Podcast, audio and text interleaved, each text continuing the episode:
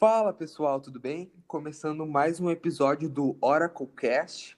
Eu sou o Pedro e eu tô aqui com o Arthur. Oi pessoal, estamos aqui com um novo podcast. É, eu quero agradecer a todos vocês que estão acompanhando nosso podcast no Spotify, assistindo, curtindo. E se você não segue nosso no Instagram, é OracleCast. Segue lá, que lá a gente anuncia cada vez que sai um podcast novo. A gente também faz bastante publicações uh, interessantes assim sobre assuntos diversos e que eu tenho certeza que vai agregar no conhecimento de todos. O podcast do, de hoje, o episódio de hoje, a gente vai falar um pouquinho sobre o iluminismo, né? Um período muito importante da história da humanidade e que transformou, né, o jeito de pensarmos até hoje, né? E hoje em dia a gente vê os reflexos dos ideais iluministas. E junto com isso também a gente vai trabalhar sobre outro ponto muito importante na história, que é a Revolução Francesa, né? E a gente vai então falar como o iluminismo, né, e os ideais iluministas influenciaram uh, na Revolução Francesa e, e, o quão importante eles foram, né, para formar a, a sociedade que a gente tem hoje. Então, fiquem com o nosso episódio, eu espero que vocês gostem.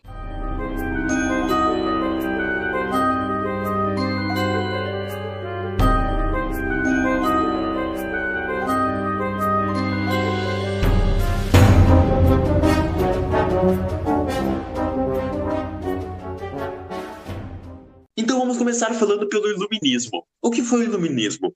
O iluminismo ele foi um movimento intelectual, econômico, político ocorrendo bem no finalzinho do século XVII e no início do século XVIII, indo para frente.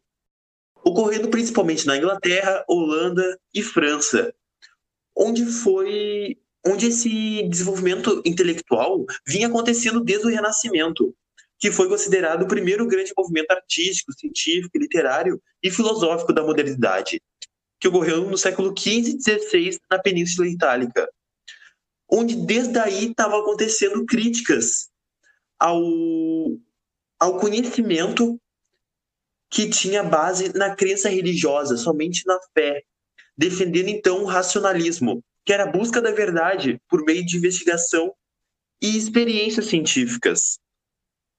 Por isso que o iluminismo ele foi, de, foi chamado de século das luzes, pois a razão era a luz e os iluministas, os filósofos que propagavam essa luz.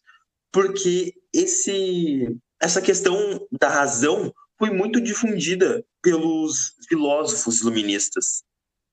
Além das críticas que tiveram sobre o teocentrismo, que era, o, que era como o Deus era representado sempre nas obras, sempre era visto como o centro do universo. E agora mudando um pouco defendendo já o antropocentrismo, onde era o ser humano, o homem, o centro das obras e o centro do universo. Uh, exatamente, essa ideia do movimento iluminista, né, que foi um movimento intelectual, como tu, tu bem colocou, era a ideia de, de usar a razão, né, que para eles era algo né, que não estava muito presente durante a Idade Média, que é considerado o período das trevas, né, os dez séculos de trevas, uh, para se opor né, ao regime antigo que eles se encontravam, né, ao regime tanto econômico, né, de feudalismo, quanto ao regime político de absolutismo monárquico e social, né, de, de monopólio da, da Igreja Católica, né, onde controlava e determinava aquilo que era certo e aquilo que era errado para a população da época, né? Muitas vezes não fazendo aquilo que que seria a vontade de Deus, né? Muito menos aquilo que era escrito na nas escrituras, enfim, sagradas, mas sim lutando pelos interesses que ela tinha, né, de, de conquistar mais poder, mais riqueza uh, e sendo indiferente com, com as condições do povo e, enfim, com o que era o correto. Né? Então, o iluminismo surge para se contrapor a tudo isso, né? A todas essas ideias uh, da Idade Média e essas características, né, presentes na Idade Média. Sim, que o, a organização que tinha dos estados era o antigo regime, onde tinha essa organização estatal, como tu disse, que era a monarquia absolutista, que era o rei ou monarca, certo? Exercia o poder absoluto, ele sendo visto como independente superior ao Estado. Só que Sim, a, ele defendia na, na religião o seu poder. Como diz Jean Boudin, que era um filósofo muito ligado à religião, que ele fez a teoria do direito divino dos reis, que dizia que o rei fazia a vontade de Deus por ser seu representante na terra. Mas não foi só ele que, que defendia esse, essa, essa organização estatal, como também uh, podemos ver na obra O Príncipe, de Nicolau Maquiavel, e Leviatã, de Thomas Hobbes, que eles defendiam uh, esse, uh, esse absolutismo, justificando o poder dos reis. Exatamente. Comentando aqui um pouquinho sobre o antigo regime né, da Idade Média, na verdade, era uma relação mutualística, né? O, o rei, ele necessitava da Igreja Católica, assim como a Igreja Católica necessitava do rei, né? E aí, nisso eles tinham uma relação mútua, onde os dois eram beneficiados, né?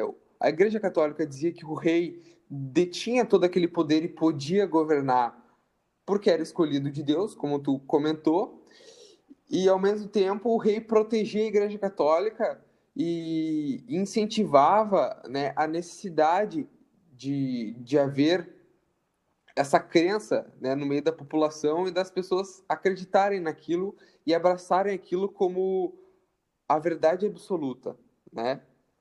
E, e realmente terem fé naquilo e acreditarem que aquilo é, é o correto, é o certo e, e não buscarem uh, pensar, raciocinar sobre aquilo, né? Por isso que a gente comenta que é o século das trevas, porque as pessoas eram totalmente alienadas na visão teocêntrica, na visão religiosa, né? E não buscavam fazer críticas ou então uh, pensar do porquê que as coisas funcionavam daquela maneira, né?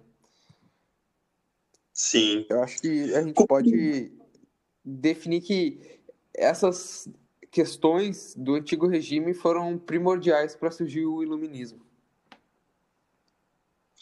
Sim, dessa questão ainda que tu disse que o Estado, certo monarca, o rei, ele defendia a igreja.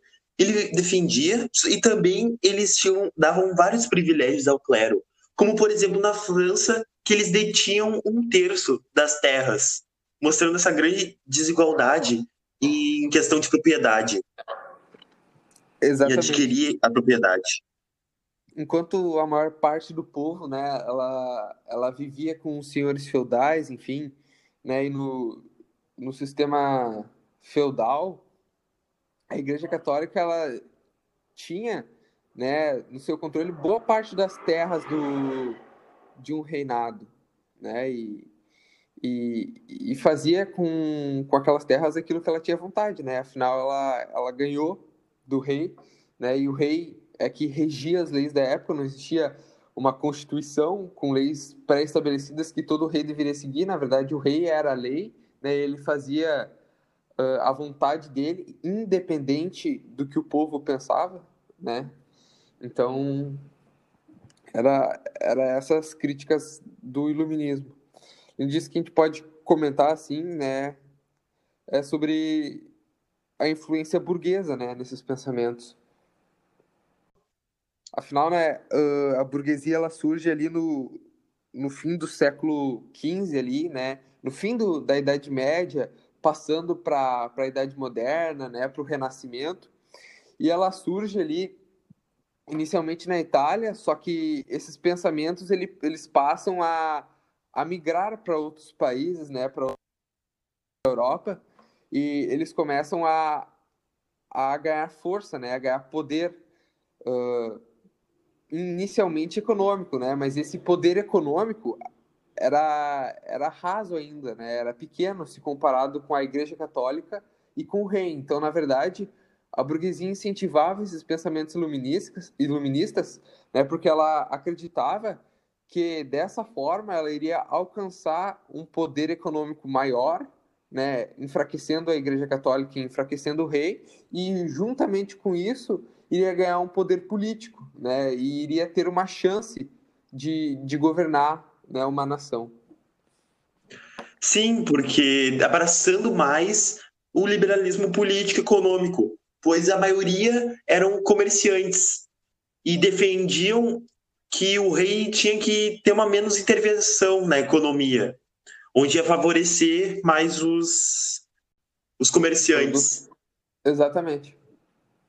Uh, é bem isso, né? Uma das características até do iluminismo era, era a ideia de liberalismo social e econômico, né? Principalmente econômico, né?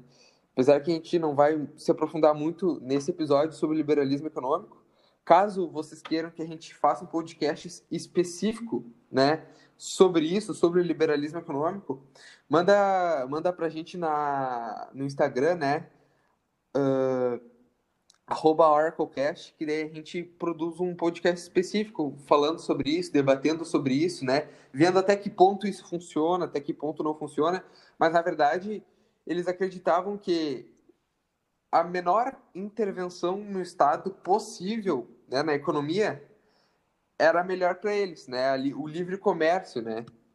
Sim. Onde eles poderiam produzir inicialmente na, na questão de artesanato, depois manufaturas, né? Para vender para todos os países da Europa, né? Era a Criticando. ideia de expandir os mercados. Sim onde eles criticavam muito as ideias mercantilistas que ocorreu no século XV com as grandes navegações. Que era, que era uma das questões era essa, onde só o Estado intervia na economia. Exatamente.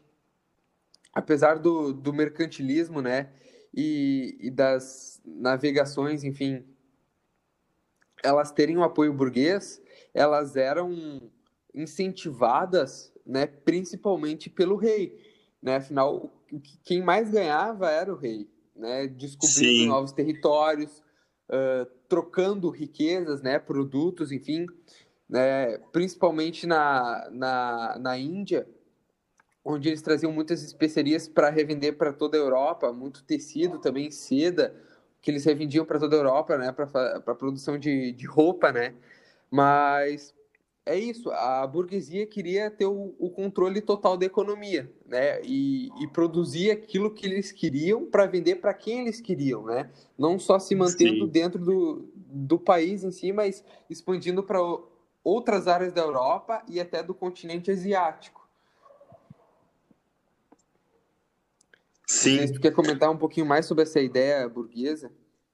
Eu queria falar mais da questão mercantilista da, de algumas críticas que eles fizeram, como que a riqueza na, no, no mercantilismo ela se baseava mais no monopólio da, da acumulação de metais, onde vai, vamos falar posteriormente das ideias como, por exemplo, de Adam Smith e François Quesnay, que criticou que a riqueza não se baseava só no monopólio da acumulação de metais, que foi um dos incentivos das grandes navegações, que era procurar em terras estrangeiras novos, uh, novas fontes desses metais preciosos. Exatamente. Na verdade, uh, eles acreditavam que, que somente uh, investir em, em, grandes navegações, né, para trocar produtos, enfim, e conseguir esses minérios que, que são importantes, né? Foram importantes durante um período para a economia dos países europeus, mas aquilo já não bastava mais, né? Eles, na verdade, acreditavam que a produção né, de produtos, enfim, uh, feita de maneira acelerada, em massa, e, e revendida né, para diversos locais, ela seria muito mais adequada para o momento que eles viviam, né? Sim. E aí, sem intervenção em, em si do, do governo, eles produzindo conforme eles queriam, né? Tá? É, dentro do, do, do iluminismo, né? Na verdade, foi afrontoso, né, para muitos reis da época, afinal eles viviam no absolutismo monárquico há muitos anos, né? Mas o movimento iluminista ele surge e ele dissemina de uma forma muito intensa e rápida pela população, né? Porque a população também já está cansada, né? Ela começa a perder Sim. um pouco aquela alienação no governo, na economia, então ela, ela já está cansada de, de ser uh, abusada, né? De certa forma, pelo rei e pela igreja, né? Que usufruíam uhum. dela para suas vontades. Então ela dissemina a ideia iluminista e o movimento se dissemina muito rápido pela população que abraça isso uh, totalmente, né? E, e os reis, então, com medo de serem derrubados do poder, muitos deles, né, eles começam a abraçar certas ideias, não abraçar o movimento em si, porque isso representaria uma traição à igreja, mas a aceitar certas ideias iluministas, né? E esses reis daí eles começaram a ser conhecidos como despotas esclarecidos, né? E a gente pode marcar como representante do despotismo uh, o rei Frederico II da Prússia, né? Que é uma região hoje da, da, da Alemanha, e o ministro, né? De, do rei, rei Dom José, que é Marquês de Pombal. Né? Eles foram nomes importantes né, para os seus respectivos países e eles marcaram esse avanço né, de, no sentido de abraçar, de aceitar certas ideias que, que surgiam no século XVIII. Acontecia críticas também à servidão no campo, que aconteceu muito no, nesse sistema feudal da época, certo? Exatamente. Afinal, boa parte né, do período da Idade Média foi marcada pelo, pelo feudalismo e a, a produção de subsistência, né? Feita não para comercializar, mas sim para que eles sobrevivessem apenas. E... e... sendo o foco mais da sobrevivência dos seis. E o que sobrava Exatamente. da nobreza, do clero, e o que sobrava era do povo. Exato. Né? E a gente percebe nisso que na verdade, quem sofre, né, quem passa fome é o povo, né? Porque na verdade ele está trabalhando pro, pro rei poder comer, para pro clero poder comer, pro senhor feudal e não para ele, para a família dele, né? Então, Sim. Isso, quando o povo percebe isso, né, e quando o povo enxerga que ele na verdade não está trabalhando para si, para sua família, mas para o rei, começa a criar um sentimento de revolta, né? Isso também uh, facilitou a, a aceitação uh, para o movimento iluminista? As coisas que o povo acabava produzindo, a riqueza que ele produzia, sempre foi para manter, sustentar essa vida luxuosa da nobreza. Esse era o princípio da riqueza. Sempre foi para abastecer uh, ainda mais, tipo, conseguir suprir esse gasto mesmo do luxo que a nobreza tinha. Como a gente tem como, como exemplo um apelido que era da, da rainha do, do Luís XVI, a Maria Antonieta, que ela era chamada de Maria Déficit, porque ela gastava um monte tendo, usando os vestidos, as roupas mais luxuosas e fazendo e exigindo os, os banquetes mais elaborados, mesmo com o país no início de uma crise. Exatamente. Lá na França. É, uh, até tem uma história que, que Maria Antonieta, durante toda a vida dela, ela nunca repetiu nenhum vestido. E isso só confirma, né, isso que tu, que tu vem falando, de que, na verdade, eles não estavam preocupados com o povo, mas com o bem-estar deles próprios, né? De poder Sim. usufruir de roupas caras, de uma boa alimentação, né? De festas às custas do povo, às custas do trabalho do povo, né, que o povo oferecia para eles. Além de que eles tinham vários privilégios em comparação com o povo. Claro, por, ex... por exemplo, o clero e a nobreza, eles tinham a isenção de impostos, onde os impostos, os, o povo ele já tinha os seus impostos. E aí deu o, o imposto que o clero e a nobreza não pagava ia cair ainda mais sobre o povo. Exatamente. Então o povo pagava por eles, pelo clero e pela nobreza. Pagava por todo mundo. Sim.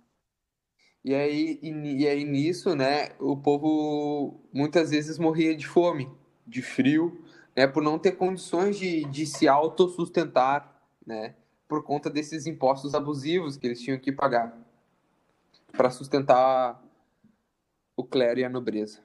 Outra questão importante também é que esse regime político absolutista tinha uma grande censura e opressão, onde eles censuravam livros, jornais, gravuras, e qualquer ameaça era presa, era exilada, expulsa.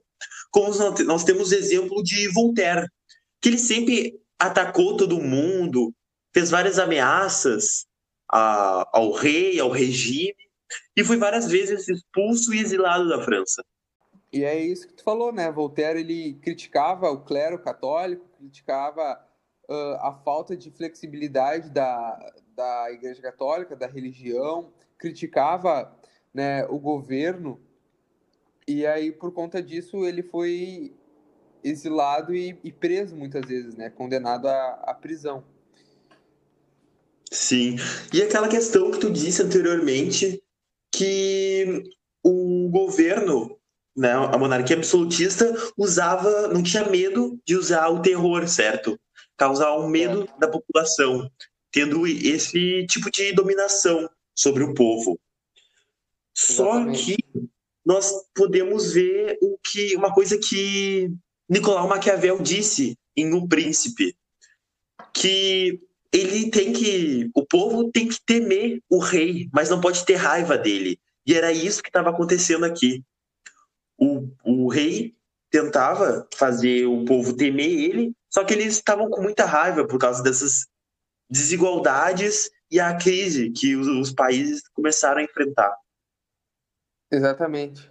É porque a ideia assim de Maquiavel é que na verdade existiria uma troca, né, um certo mutualismo entre o povo e o rei, né, onde o povo se submeteria ao rei, mas em troca o rei ofereceria uma segurança e condições mínimas para o povo, né? Seria uma troca mutualística. Só que na verdade o povo já estava percebendo que aquilo não existia de fato, né? Que eles só eram submetidos ao poder do rei e às vontades do rei, mas que na verdade eles não conseguiam nem alimentar eles mesmos e a própria família, né? Sim. pouco eles se sentiam seguros, afinal tinham diversas guerras, né? Muita gente morrendo e, até mesmo não só por guerras, mas morrendo por doenças, enfim, por vários outros problemas. Eles já, eles já não sentiam mais essa, essa troca de favores, né? Então eles uh, se revoltaram, bem como tu disse. Exatamente. Na verdade, o absolutismo monárquico ele não se difere muito da, do que a gente conhece hoje por ditadura, né? Sim. Que é um governo totalmente opressor e que não hesita em usar o poder da violência né, e a força em si como uma forma de governo, até mesmo o terror. Né?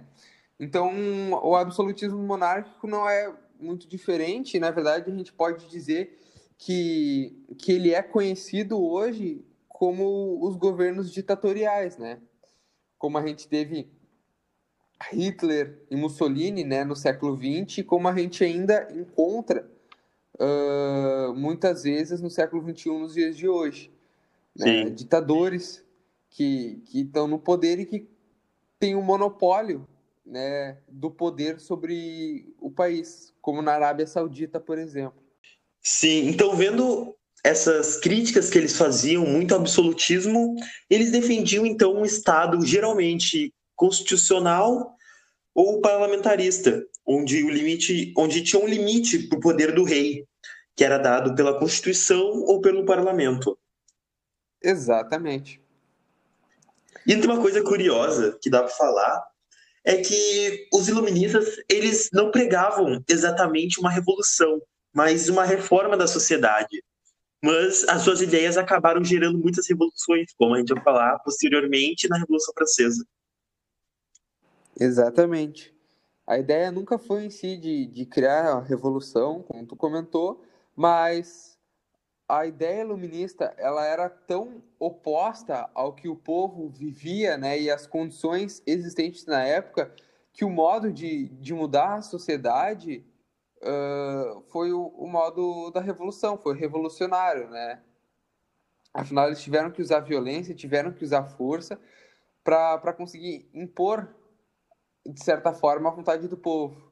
Né? Claro que o povo ele era muito, muito uh, alienado pela falta de, de estudo e de conhecimento, alienado pelas vontades burguesas também, né? Que, que existiam na época. Mas foi necessária essa revolução, essa transformação toda, para que começassem a se criar as repúblicas, né? E se abandonasse, ou então as monarquias parlamentaristas, né? Que, que é totalmente diferente do absolutismo. Sim. Então nós podemos concluir que o... tinham três princípios dos ideários iluministas, que um deles era a universalidade, onde os princípios e as leis que regiam a natureza e a sociedade valiam para todos de forma universal, tirando esses privilégios que o clero e a nobreza tinham, onde se tinha uma lei para eles, que dava um privilégio para eles, esse privilégio ia ser para todos, de forma universal. Tinha também a individualidade, onde os seis eram indivíduos concretos singulares, não visto apenas como uma parte de uma sociedade, mas sendo indivíduos únicos. E por último, era a autonomia, onde os indivíduos pensam por si só, não precisando dos limites dos dogmas religiosos e da tirania política, onde eles acreditavam que com um indivíduo com autonomia, pensando por si só, só aí ele ia conseguir um crescimento intelectual. Começando então por um francês famoso, Voltaire. Ele, como a maioria, criticava um, o absolutismo do governo, defendendo um governo com poderes limitados, criticando também a interferência da Igreja Católica na política, defendendo uma monarquia esclarecida, onde o rei ou monarca ele tinha a ajuda de um grupo de filósofos que iriam juntos governar o Estado a partir das ideias iluministas, que aí começou a uma onda de reformas com as concepções de Voltaire, que foi chamado de despotismo esclarecido. Onde tivemos o exemplo que o Pedro disse anteriormente, que é o Frederico II da Prússia, que temos o exemplo que ele aboliu a tortura e os direitos feudais, fundando escolas, incentivando o conhecimento. Temos o José II da Áustria, que aboliu a servidão e concedeu liberdade de culto a seus súditos. E em Portugal também, o Marquês de Pombal, um ministro do rei Dom José I, que estimulou o desenvolvimento da indústria e o comércio em, em Portugal, expulsando até os jesuítas de seus territórios a gente tem bons exemplos aí de como foi os primeiros passos do iluminismo, né? Hoje a gente uh, desfruta de muitas ideias iluministas, né? Hoje existem muitos governos liberalistas, né, na questão econômica, os Estados Unidos, por exemplo, mas na verdade tudo tudo se iniciou com essas primeiras transformações, né? Com essas primeiras aberturas para um comércio mais livre, sem influência estatal, sem, sem o controle, né? Por um tempo até um, um monopólio do, do Estado, que era o rei, sobre, sobre o comércio. Sim. E aí a gente começa a, a ter e a surgir os pensamentos do, do capitalismo, né? Vamos falar posteriormente de Adam Smith, que foi muito importante para o molde capitalista. Voltaire, ele sim criticava a igreja católica na política, mas não a condenava. Ele não era contra totalmente a Igreja Católica, só sua intervenção política e econômica. E nessa questão de que a Igreja sustentava o conhecimento através da fé, somente da crença. Então, Voltaire ele desenvolveu a fé racional, onde, como temos o exemplo, Deus ele não tinha que ser, a sua existência não tinha que ser sustentada somente pela crença, mas tinha que ter comprovações científicas, experimentos que comprovassem a existência de Deus, não sendo fundamentada somente pela fé. É como a gente tinha comentado antes, né? Eles buscaram usar a razão para explicar as coisas, né? Sejam uh, elas religiosas, né? A ideia de Deus, enfim, de uma força sobrenatural, quanto as coisas mais básicas da, da sociedade.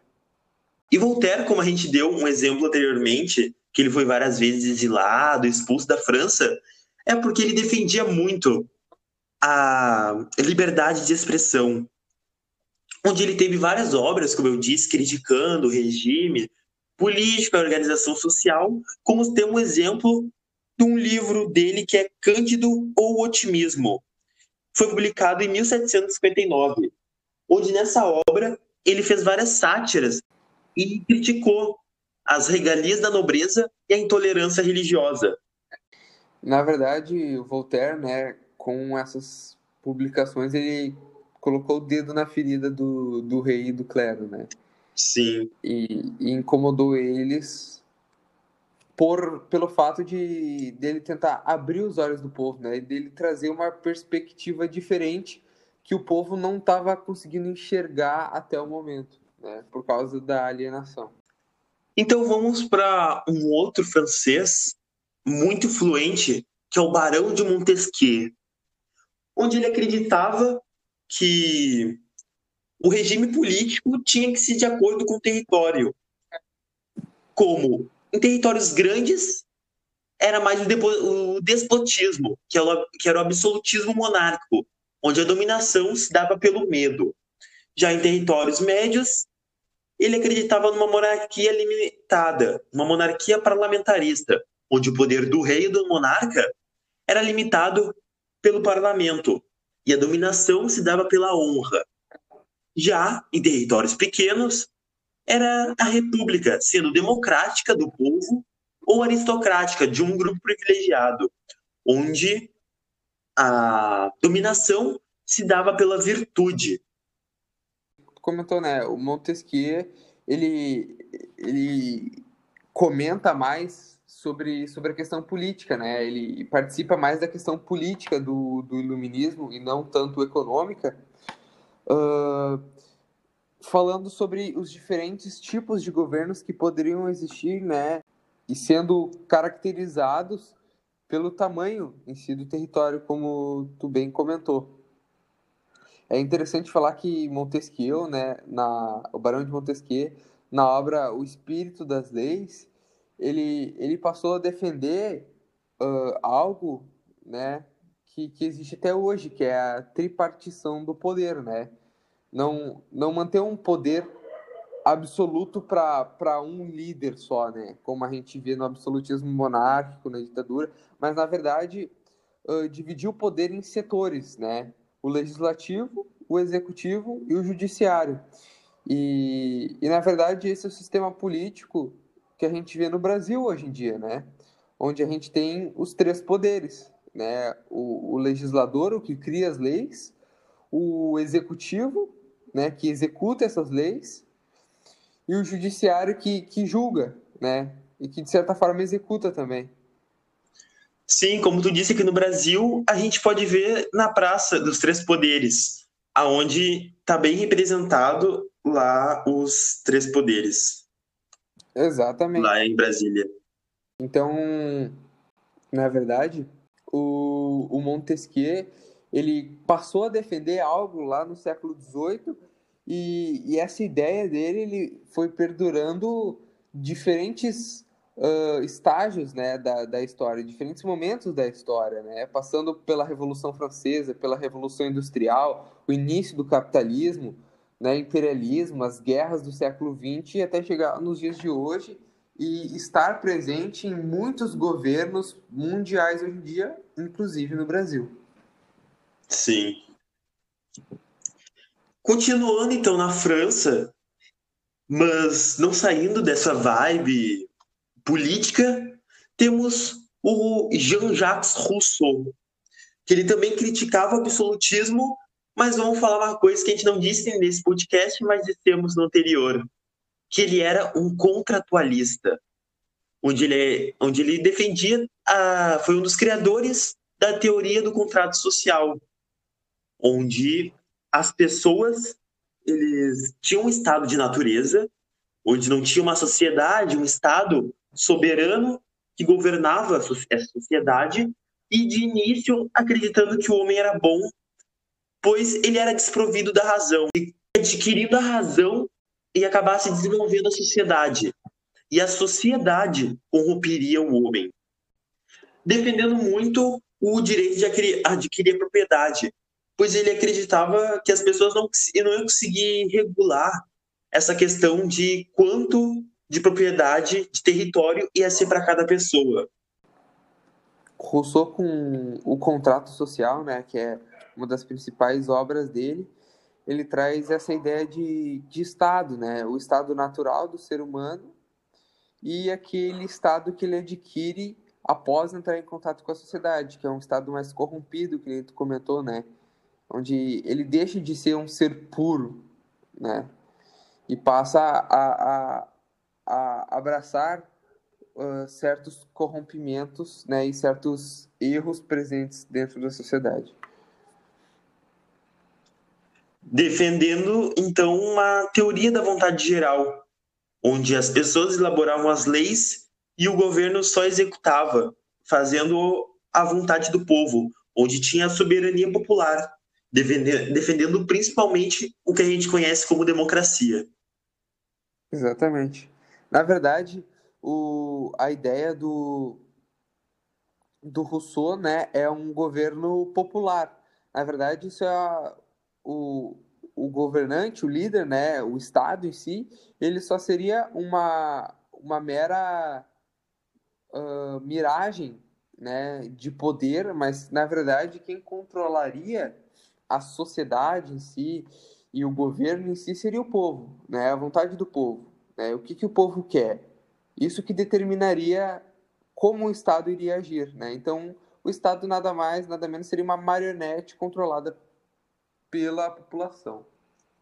Indo então para já uma onda sobre mais conhecimento, sobre racionalismo, temos Immanuel Kant da Prússia, onde ele foi um filósofo empirista que acreditava que o conhecimento se dava pela experiência humana, tendo muito influ muita influência de Roger Bacon e John Locke. Mas ele também acreditava em outra vertente do conhecimento, que era o racionalismo, onde o conhecimento era racional, era com base científica, tendo como influência o René Descartes. E já que ele é acreditava nessas duas formas de, de adquirir conhecimento, ele tentou conciliar elas em seu livro Crítica da Razão Pura, publicado em 1781. Defendendo então que a gente, através da experiência humana, a gente adquiria uma parte do conhecimento, mas estudar também era necessário, pois a gente adquiria outra parte que a gente não iria conseguir somente com as experiências humanas. Complementando isso que tu disse, né? o Kant ele acreditava na, na, no conhecimento baseado em livros, enfim, em pesquisas, né, na ciência em si, mas não, não é suficiente isso, né? Porque a gente uh, tem muitas explicações, só que não é algo prático, né? Não é algo que a gente vivencia, né? Então existe essa falta de experiência, né? Então para o Kant, né, a ideia é que a pessoa só seria completa quando ela vivesse, né? Quando ela desfrutasse daquilo na prática, na sua vida, no seu cotidiano diário, né? E, e contrapõe totalmente a, a ideia religiosa, né? Que, que até o momento predominava na época. Sim. Onde ele desenvolveu três formas de conhecimento, que ele chamou de juízos.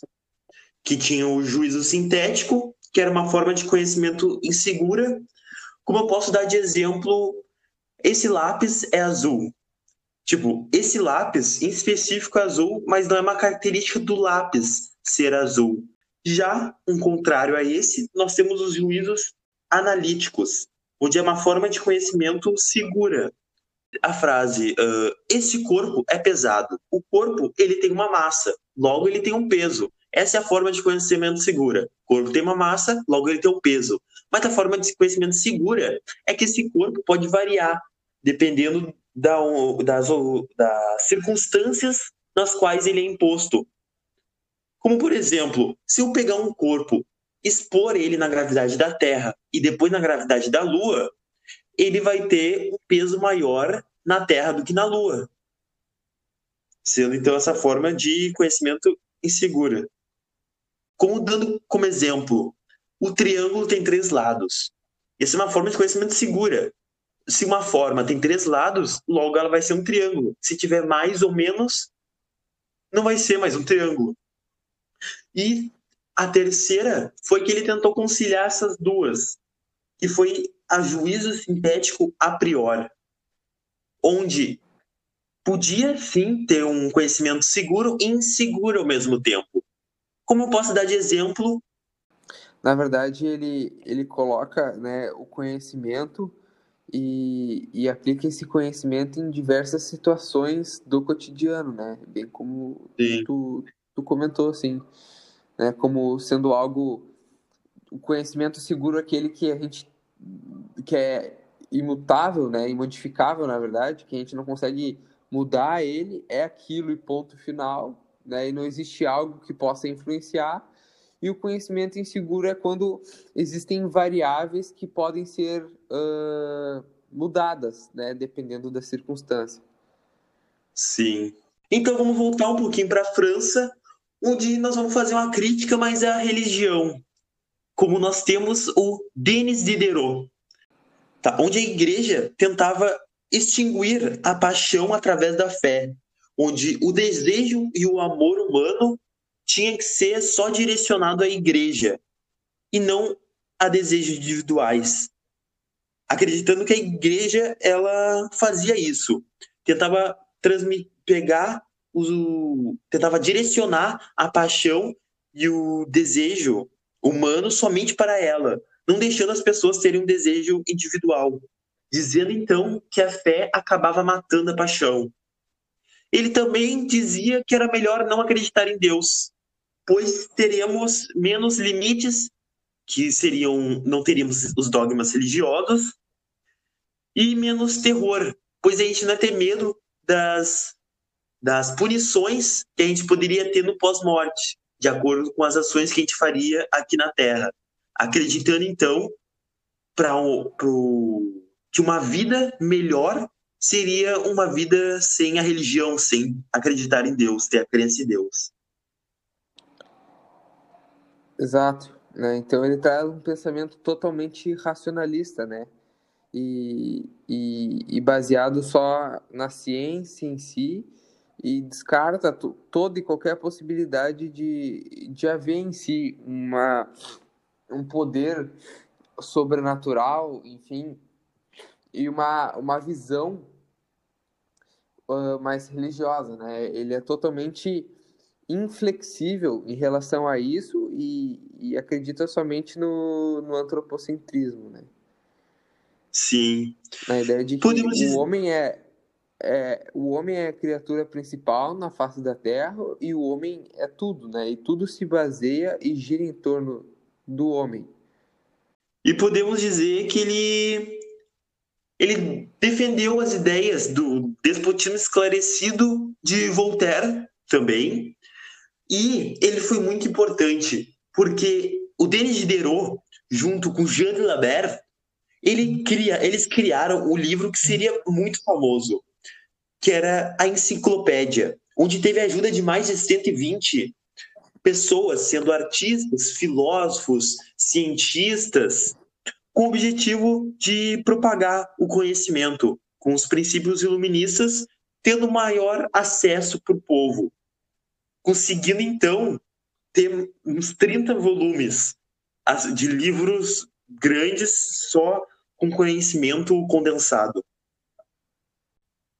Vamos falar então um pouquinho da, de uma revolução que aconteceu durante o Iluminismo, que foi a revolução, a revolução científica, onde tivemos a invenção do balão, balão de ar quente por Jean-François Pilatre e François de Lardets, e nessa época aconteceu também a criação das escalas de temperatura, um grande desenvolvimento para a botânica, onde eles classificaram as plantas e os animais. E vamos dar os três exemplos de grandes pessoas, grandes nomes da revolução científica. Dando como primeiro exemplo Benjamin Franklin. Ele fez vários estudos sobre a meteorologia a eletricidade e a natureza elétrica dos raios.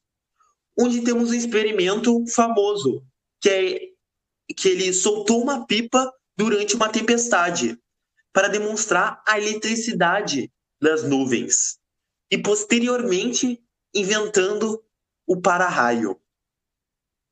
Temos também Antoine Lavoisier, foi considerado o pai da química, onde, que descobriu muitos elementos químicos como por exemplo o oxigênio, que ele conseguiu comprovar que a água era composta por oxigênio e hidrogênio e que a combustão só acontecia por causa desse elemento químico, que era o oxigênio. Formulou também a lei da conservação da massa, onde pode ser simplificada por uma fase famosa dele, que era nada da natureza se cria, nada se perde, tudo se transforma. E também houve um desenvolvimento de algo que seria muito importante, que é muito importante para a atualidade, que é a vacina. Com os protagonistas, a Lady Mary Montagu e Edward Jenner, onde Lady Mary ela pegou o pus de uma ferida de uma pessoa contaminada pela varíola e expôs a uma pessoa sã. E viu depois, quando expor, expôs essa pessoa à varíola, viu que não se desenvolveu. Então, Edward Jenner, vendo essa experiência, inoculou o menino de 8 anos a varíola bovina e depois o expôs à varíola humana, mostrando-se ser imune à doença, dando início, então, ao desenvolvimento das vacinas. Esse pequeno período, comparado né, com o que era vivido até então de, de governo em si, né, e da ideia religiosa nesse pouco período de um, uh, um século, um século e meio, a quantidade de, de avanços e de mudanças que tiveram na, na sociedade da época, né? Por conta do, do iluminismo em si. E o quanto a, a sociedade em si abraçou essa ideia e a quantidade de, de avanços. Não que na Idade Média não tenha tido avanços, mas a quantidade de coisas que foram descobertas através da, da ciência em si, né, utilizando Sim. a razão. Pois Também não foi só dizendo que que a religião não é importante, mas que que essa transformação de certa forma foi necessária para que existissem muitas coisas hoje em dia. Né? Sim. Então vamos sair dessa dessa revolução científica que só demos um, uma leve introduçãozinha, uns exemplos e vamos voltar para. Vamos falar do liberalismo político. Um, uma pessoa que foi considerado o pai do liberalismo político, o John Locke, que era um inglês que defendia uma monarquia parlamentarista, onde os poderes do monarca ou do rei eram limitados pelo parlamento, dizendo que o executivo era um mero agente do legislativo, onde o parlamento governa e o rei só os representava, só representava, era só um representante. Participando ativamente, então, da Revolução Gloriosa, que ocorreu em 1688, colocando o holandês Guilherme George como rei da Inglaterra, iniciando a monarquia parlamentarista, que era o que ele defendia, e, e criando o Bill of Rights, que foi um documento que restringia esse poder real na Inglaterra. Ele também, junto com Rousseau, como a gente disse anteriormente, e Thomas Hobbes, ele fez, participou da criação das teorias do contrato social sendo contratualista, onde ele desenvolveu essas teorias em seu livro Segundo Tratado sobre o Governo Civil, publicado em 1689, onde acreditava nesse estado de natureza, que era onde não havia uma sociedade sem um estado soberano, somente com a lei da natureza, e as pessoas aí tinham seus direitos naturais, que era o direito à vida, liberdade e de adquirir uma propriedade. E ele defendia então que o Estado ele tinha o objetivo de garantir esses direitos naturais, que as pessoas cediam uma parte de sua liberdade para eles, pro, dando esse poder para o seu representante do Estado, e o Estado iria garantir esses direitos naturais que o John Locke dizia, defendia.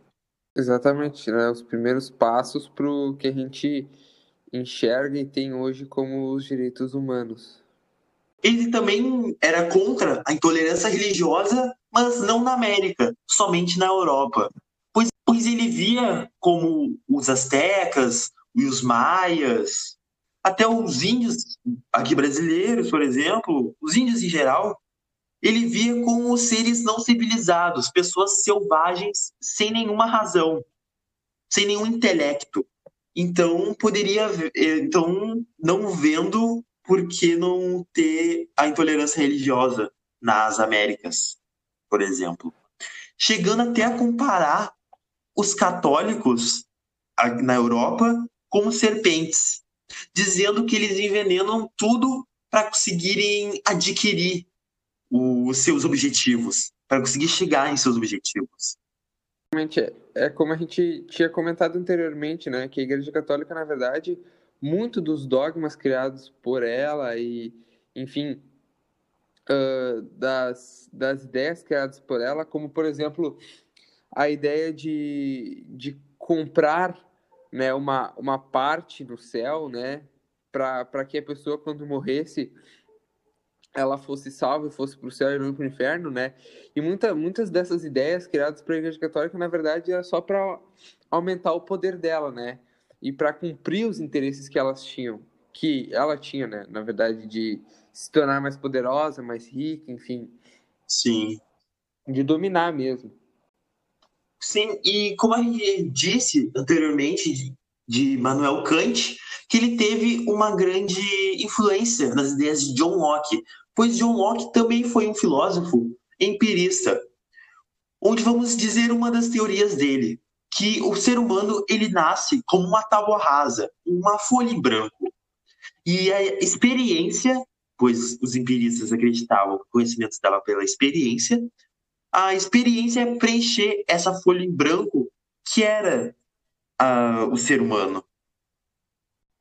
Então, terminamos aqui John Locke, o pai do liberalismo político, e vamos falar mais de um liberalismo econômico, falando do liberalismo britânico, tendo como seu representante o escocês Adam Smith. Foi considerado um dos primeiros pensadores da organização econômica capitalista, tendo como grande influência o seu livro Riqueza das Nações, publicado em 1776, onde ele defendia o fim da interferência do Estado na economia, dizendo que a única interferência que tinha era uma mão invisível, que ele chamou de lei da oferta e da procura, onde uma maior oferta e uma menor procura é menor o preço do produto, e a menor oferta e maior a procura é maior o preço do produto. Então, defendendo o livre desenvolvimento do mercado e acreditando que o trabalho humano era a fonte de riqueza. Então, incentivando a educação, pois com a educação ia ter trabalhadores especializados e assim os produtos iam ter uma maior qualidade. É, na verdade, falando de uma forma mais bruta, o Adam Smith, ele, ele, ele de certa forma, né, dá os primeiros passos do capitalismo e cria essa ideia capitalista de uma forma mais bruta, né? Claro que Sim. muitas coisas são mudadas, enfim, ao longo do, dos anos, né, até surgir de fato o capitalismo que a gente tem hoje, né, mas ele cria o, a ideia geral, assim, né, da, da lógica capitalista, né, de, de, de produção, enfim, e comercialização de produtos conforme a, a demanda, né. Claro que sim, sim. A, gente, a gente vê, né, alguns, alguns problemas na, na ideia de Adam Smith. Um exemplo disso né, é a, a quebra da Bolsa de 29, né, onde os americanos eles produziam em massa né, para um continente europeu arrasado pelas, pelas guerras, né, pela Primeira Guerra Mundial, e que chegou a um ponto que, que não comprava mais. Né, então, os Estados Unidos não tinham para quem vender os produtos que eles haviam desenvolvido, né?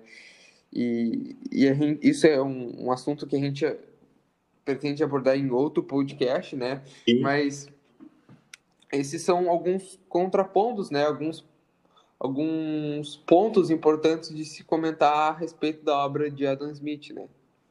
Para a sociedade que ele, que ele tinha né, na época, a sociedade que, que se vivia na época, de repente essa liberdade econômica ela era importante, era necessária, né? E até funcionaria. Mas, mas conforme o tempo, conforme o crescimento populacional, né, e, e enfim, as guerras, as questões uh, internacionais, né, da economia, teve alguns problemas, né? Então, saindo desse liberalismo britânico, britânico porque teve uma grande influência né, na Revolução Industrial, que ele desenvolveu suas teorias no auge da Revolução Industrial, servindo como molde desse desenvolvimento, desenvolvimento capitalista que ocorreu nessa época, e indo para uma indo para fisiocracia francesa, tendo como um dos principais fisiocratas que era um professor na escola fisiocrata da França, o François Quesnay. Criticava também a política mercantilista, defendendo o livre mercado, mas ele era contra essa ideia que a riqueza se dava pelo trabalho humano. E como a França era um país muito agrícola, ele defendia, então, acreditava que, que era a agricultura que era o mais importante para a prosperidade nacional acreditando que somente tinha que ter um imposto, que era um imposto sobre a propriedade de terra, isentando os demais impostos. É, na verdade, Kesnay, né, uh, com essa ideia de, de que a terra seria a fonte de riqueza principal e, e até, de certa forma, a única fonte de riqueza, né, ele, ele volta um pouquinho para a idade média, né, para o feudalismo em si. Claro que aí uh, na ideia de Kesnay passa a haver uma comercialização, né, tanto de terras quanto dos produtos, enfim, uh, conseguidos, né, através da, do plantio, né, e da agricultura, e não só uma subsistência em si, como a Idade Média, mas ele, ele volta um pouquinho para essa ideia do feudalismo, né, de, de plantar em si e, e tirar o, o sustento e mover a economia, na verdade, do que se planta, né? Da terra em si. E não Sim. mais na, na comercialização em massa de produtos, né? Sejam ele roupas, joias ou outras uhum. coisas do tipo. E como as ideias de Adam, Adam Smith, as ideias de Kesnay, suas teorias, tiveram muita influência. Como podemos dar um exemplo uh, que ele influenciou o ministro das Finanças, Alain Robert Jacques Turgot, em 1774, que tentou introduzir os princípios de Quesnay na economia da França. Mas os proprietários de terra não gostaram, né, porque tinha, porque umas coisas que, uma das coisas que ele defendia era um imposto, era somente um imposto, que era como eu tinha dito, sobre a propriedade de terra. E iria cair esse imposto sobre a nobreza. e já que a nobreza não gostou, ela protestou, e já que ela tem uma grande influência sobre o governo, o Estado, eles, esse, essa, esses princípios acabaram fracassando e não dando certo. E te, então podemos ver que eles que tem umas influências de outros acontecimentos que aconteceram a partir dessas ideias iluministas, desses desenvolvimentos que aconteceram. Como podemos ver logo após teve a independência dos Estados Unidos em 1766, a independência do Haiti em 1804, a Revolução Francesa, como nós iremos abordar a seguir, onde a maioria dos filósofos, como podemos ver, eram franceses. E até no Brasil atualmente, na Constituição brasileira, no artigo 5 onde teve muitas influências do John Locke, onde diz que todos somos iguais perante a lei, todos têm direito à vida, liberdade, igualdade, segurança e propriedade, e liberdade de expressão, que é algo que Voltaire sempre defendeu. Não no artigo 5 mas também na Constituição está a divisão dos três poderes. Como temos executivo, o presidente, seus ministros, o legislativo, o Congresso Nacional, e o judiciário, o STF, o Supremo Tribunal Federal, que foi essa influência que Montesquieu teve sobre a estrutura do governo, dos governos atuais, porque muitos têm essa divisão dos três poderes. Eu podemos dizer então que o iluminismo foi o fundador do modelo econômico, político, social e científico da modernidade e do mundo contemporâneo. Então é assim que a gente termina o, falando sobre o iluminismo e indo para a Revolução Francesa.